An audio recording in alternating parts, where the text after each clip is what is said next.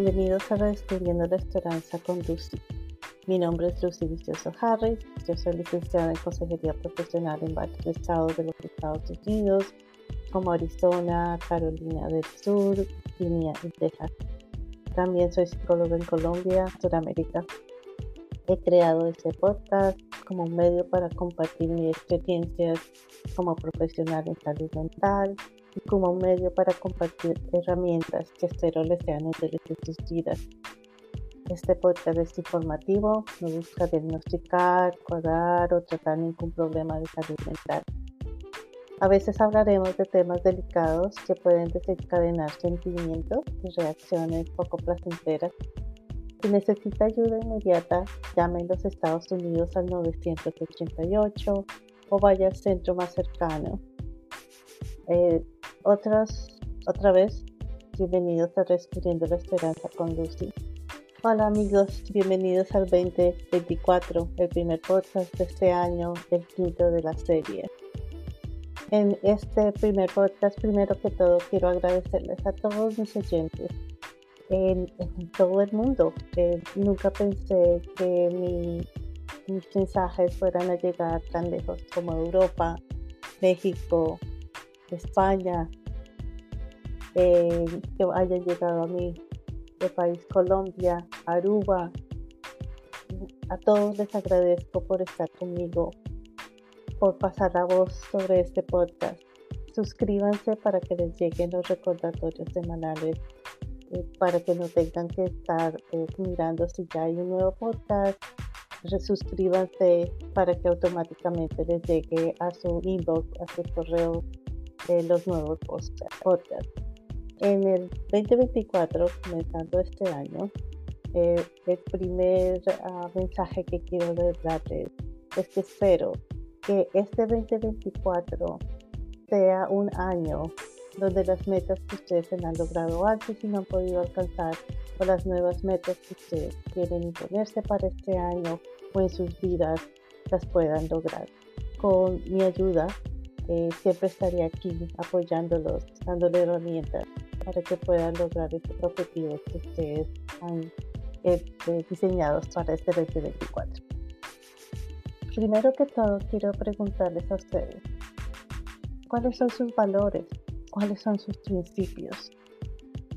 Esta pregunta es bien importante porque basado en estos ah, principios y valores, esto lo que utilizamos la mayoría de personas para tomar las decisiones.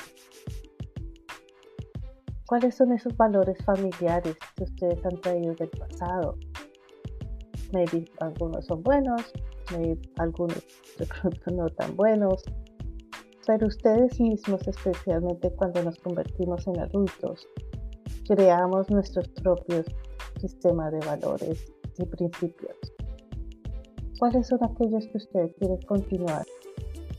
¿Y cuáles son aquellos que usted ha decidido que no son convenientes para su vida, que usted no lo quiere transmitir a sus hijos y a sus familias? Estos valores y principios le van a ayudar también a crear las metas a corto plazo, a largo plazo, las metas diarias, las metas semanales, mensuales, anuales.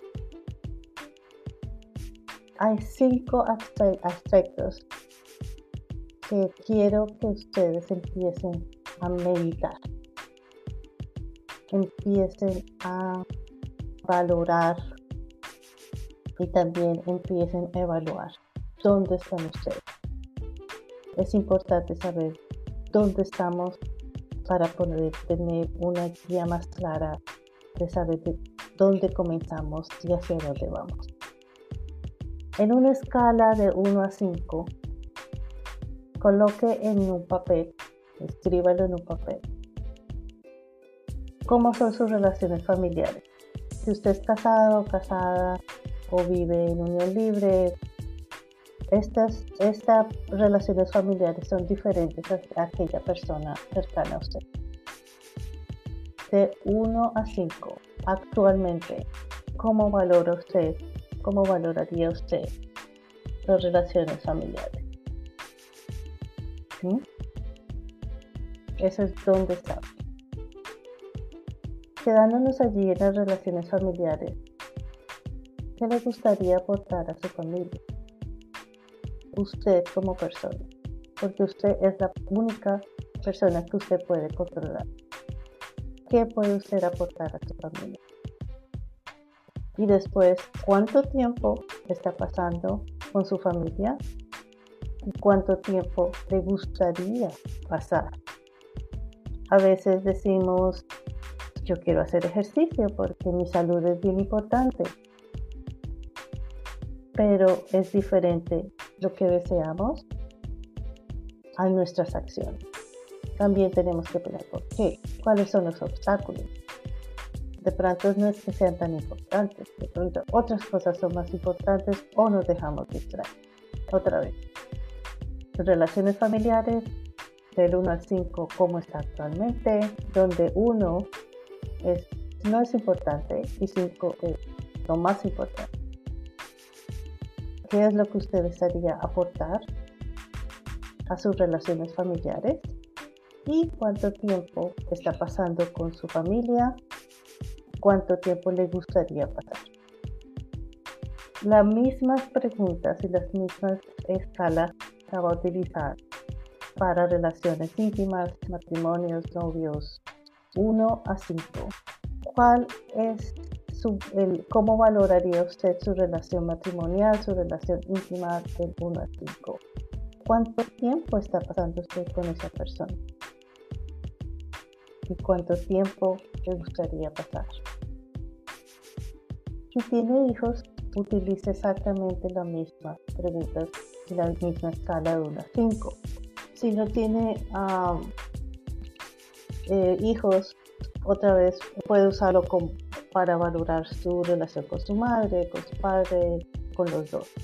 La siguiente sería, la exploración sería de ah, amistades o relaciones sociales. De 1 a 5, ¿qué tan importante es este aspecto para usted? ¿Qué trae usted a una amistad? ¿Qué aporta usted a una amistad? Porque no siempre es recibir, es aportar, es una relación mutua. ¿Qué tanto tiempo está usted dedicando a sus relaciones sociales? ¿Quiere dedicar más?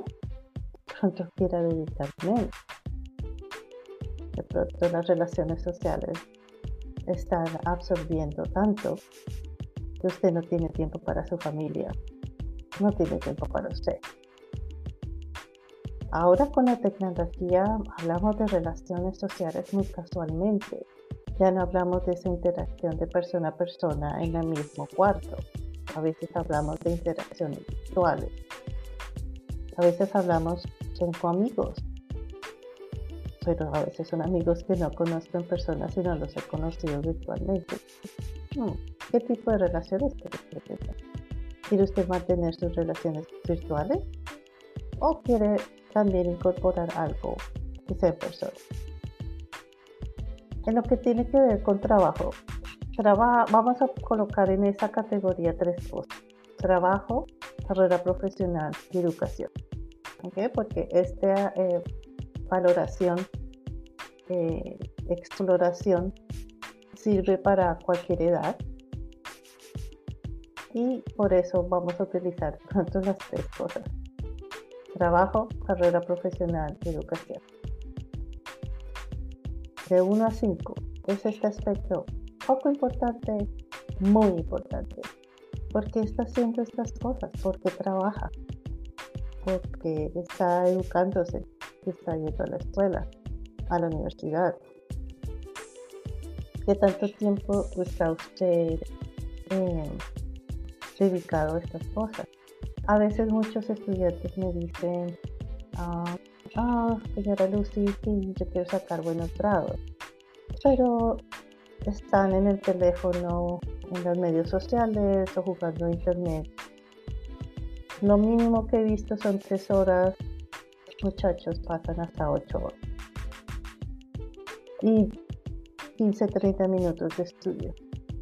Otra vez, si es más, si tener buenos grados, tener buena educación, es importante para mí. porque la distracción se convierte en un obstáculo y toma lugar de lo que es importante para mí. ¿Cuáles son sus uh, el tiempo o el tiempo que usted pasa de relajación, de recreación? ¿Es esto importante para usted? De 1 a 5, sí. 1 es no importante o 5 muy importante. ¿En qué formas usted se está relajando? ¿Cuáles son esas actividades que usted puede hacer solo, sola? Que lo hacen sentir bien, que lo hacen sentir bien, que lo hacen sentir relajado, que lo hacen sentir tranquilo. ¿Cuáles son esas actividades? ¿Y cuánto tiempo paso yo en esas actividades? ¿Mucho? Demasiado. Son estas actividades, es importante reconocer si estas actividades son intencionalmente de relajación o son distracciones distracciones para no hacer lo que tengo que hacer, para no confrontar mis miedos, para no confrontar, mis problemas. ¿Son de evasión o son conscientemente de relajación y de autocuidado? Como siempre les he dicho en cada podcast, que nosotros somos un sistema de mente, cuerpo y espíritu. Tu espiritualidad, ¿qué tan importante es eso? Espiritualidad no es cuántas veces o cuántas horas paso en la iglesia o en el lugar donde voy a adorar o a cantar o me reúno con otras personas. Espiritualidad es mi relación personal con ese ser que me he conectado, con ese ser divino con el que me conecto. Si yo digo es bien importante, otra vez, ¿cuánto tiempo yo paso? A veces no es ni siquiera el tiempo, sino la calidad del tiempo que paso para conectarme con ese ser divino. ¿Qué es importante para mí? ¿Qué puedo hacer mejor? ¿Cómo le sirvo yo a la comunidad? ¿Qué estoy haciendo por la comunidad? ¿Cómo me estoy involucrando con la comunidad? De pronto es algo que no es tan importante para mí. Y no es que todos estos aspectos tengan que tener un 5. Cada uno tiene su escala y basado en la escala es donde nos enfocamos. Lo que es más importante para mí, obviamente le dedico más tiempo. Hay cosas que no van a ser importantes para mí o no al mismo nivel que los otros y eso está bien. Una persona que es completa. No es que todo esto lo sea, le ponga un 5 y esté involucrado completamente en cada uno de estos aspectos. Es, eso es algo que no es realista. Eso es muchas veces las personas que tienen una mentalidad perfeccionista quieren ser perfectos en todo. Pero se nos olvida que como seres humanos la perfección no existe está bien si tenemos diferentes escalas en estos aspectos. Nadie es perfecto.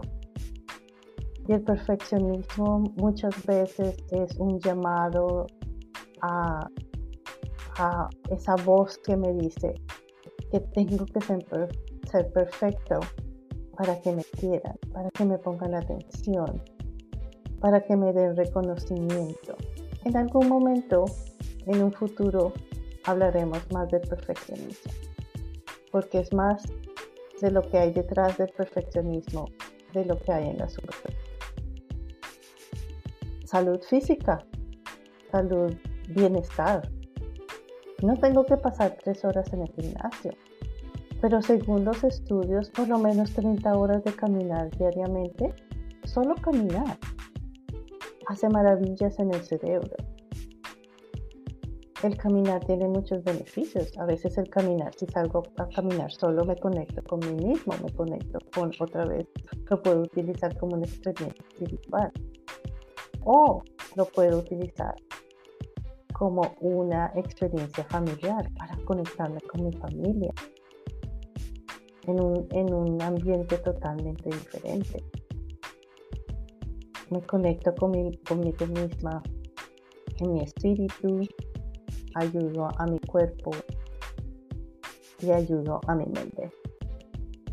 Después definir objetivos para el 2024 y también les voy a dar una noticia de cómo podemos y cómo les puedo yo ayudar para mantener el camino y no que las para el 2024 y que no se conviertan en unas metas que sean solo de primeras semanas de enero y después nos olvidemos de Ya regresamos.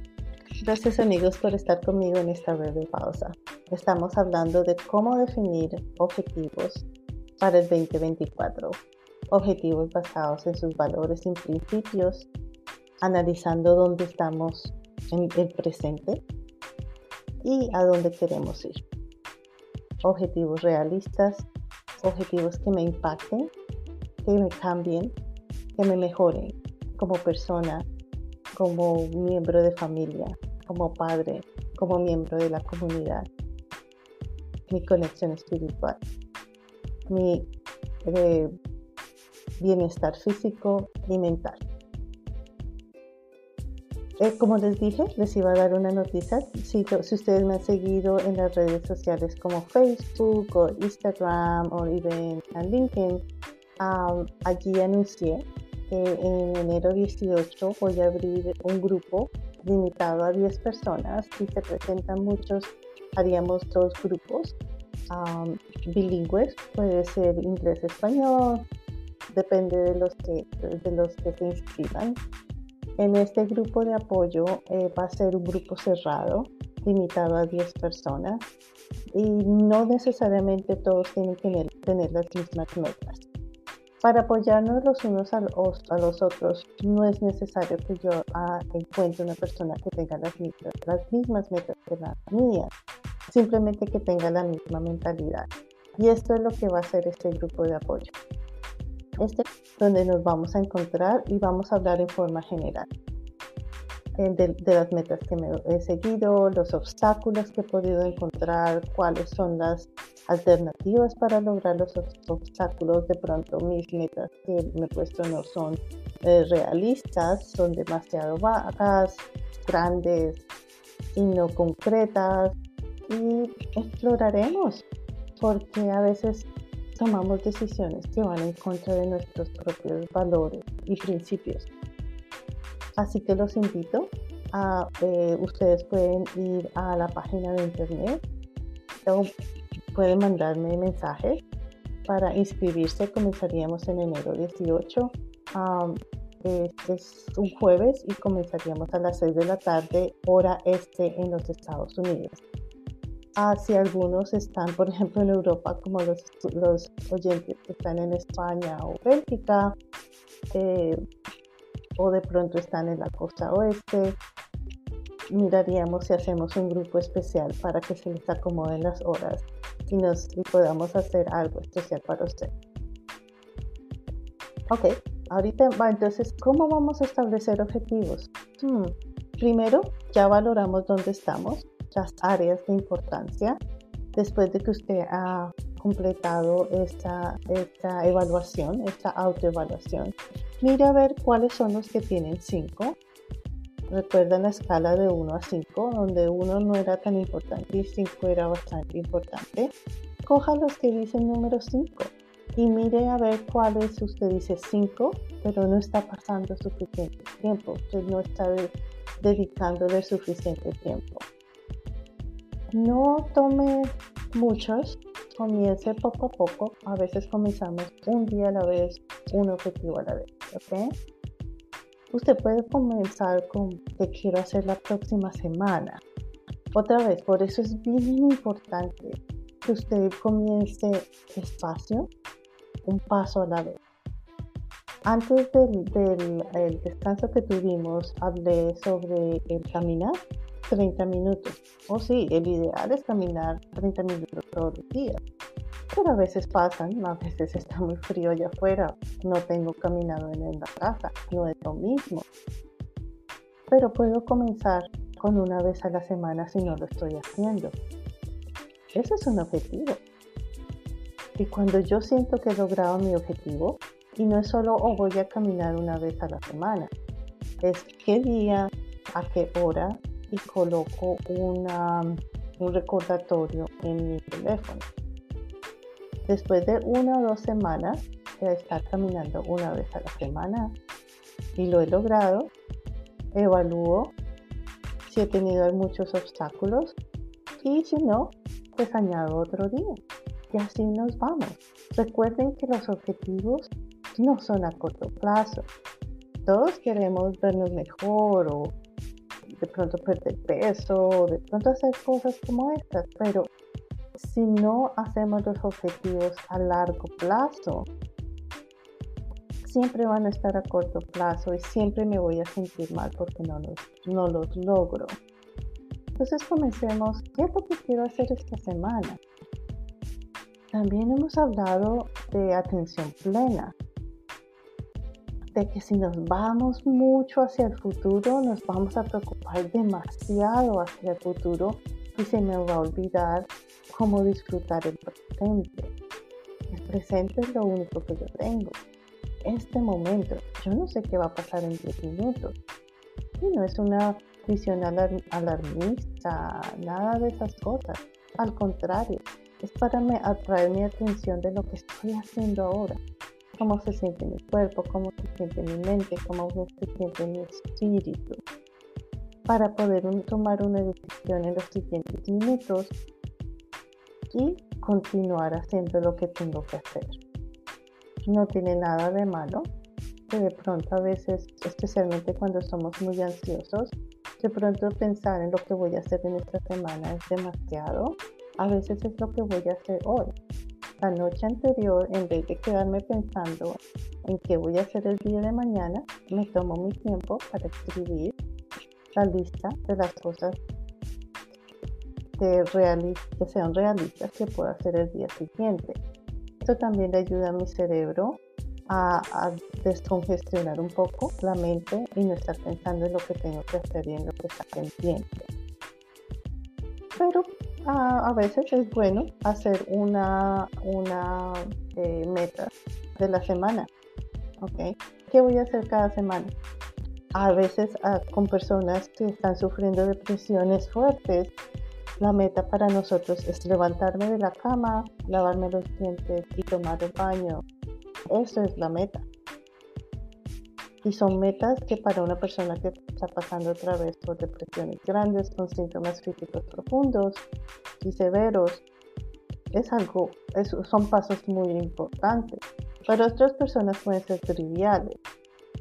Sus objetivos no son los objetivos del vecino tus objetivos no tienen que ser los objetivos de tu esposo o tu esposa. A veces cuando las personas, las señoras, eh, se ponen a dieta, la familia está a dieta. No necesariamente. Si la familia tiene que mejorar los hábitos alimenticios, claro que sí. Pero mis metas no tienen que involucrar a otras personas para yo poder lograrlo. Mi proceso es mi proceso y respeto el proceso de otros. Puedo apoyar a otros sin tener que hacerlo por esas personas. No tengo que convertirme en la cantaletera o el cantaletero, como decimos en Colombia. Es que constantemente, ah, ¿por qué no haces esto? ¿Por qué no lo has hecho? Mira, no lo hiciste. Cada uno es responsable de su proceso somos un poquito más directos cuando estamos apoyando a nuestros hijos, porque ellos necesitan guías eh, bien claras, pero cuando estamos hablando de adultos, para que esto sea consistente y esto sea productivo, se tiene que convertir en mi proceso. ¿Ok? So, establezcan sus metas bien claras. Lo que les dije, si es caminar, ok, voy a caminar 30 minutos los miércoles a las 6 de la tarde, o a las 8 de la mañana, o a las 6 de la mañana. Y soy persona que me gusta levantarme temprano. ¿Ok? Bien concreto, coloco uh, recordatorios. Si es un hábito nuevo, porque no está en mi rutina, voy a necesitar recordatorios. Puedo evaluar cuáles son los objetivos, cuáles son los obstáculos ¿Qué me puede impedir a mí para que yo logre esto? ¿Y cuáles son las estrategias? ¿Ok? Establezca sus metas bien claras, que al final, cuando usted las evalúa cada semana, al final, usted puede decir las logré.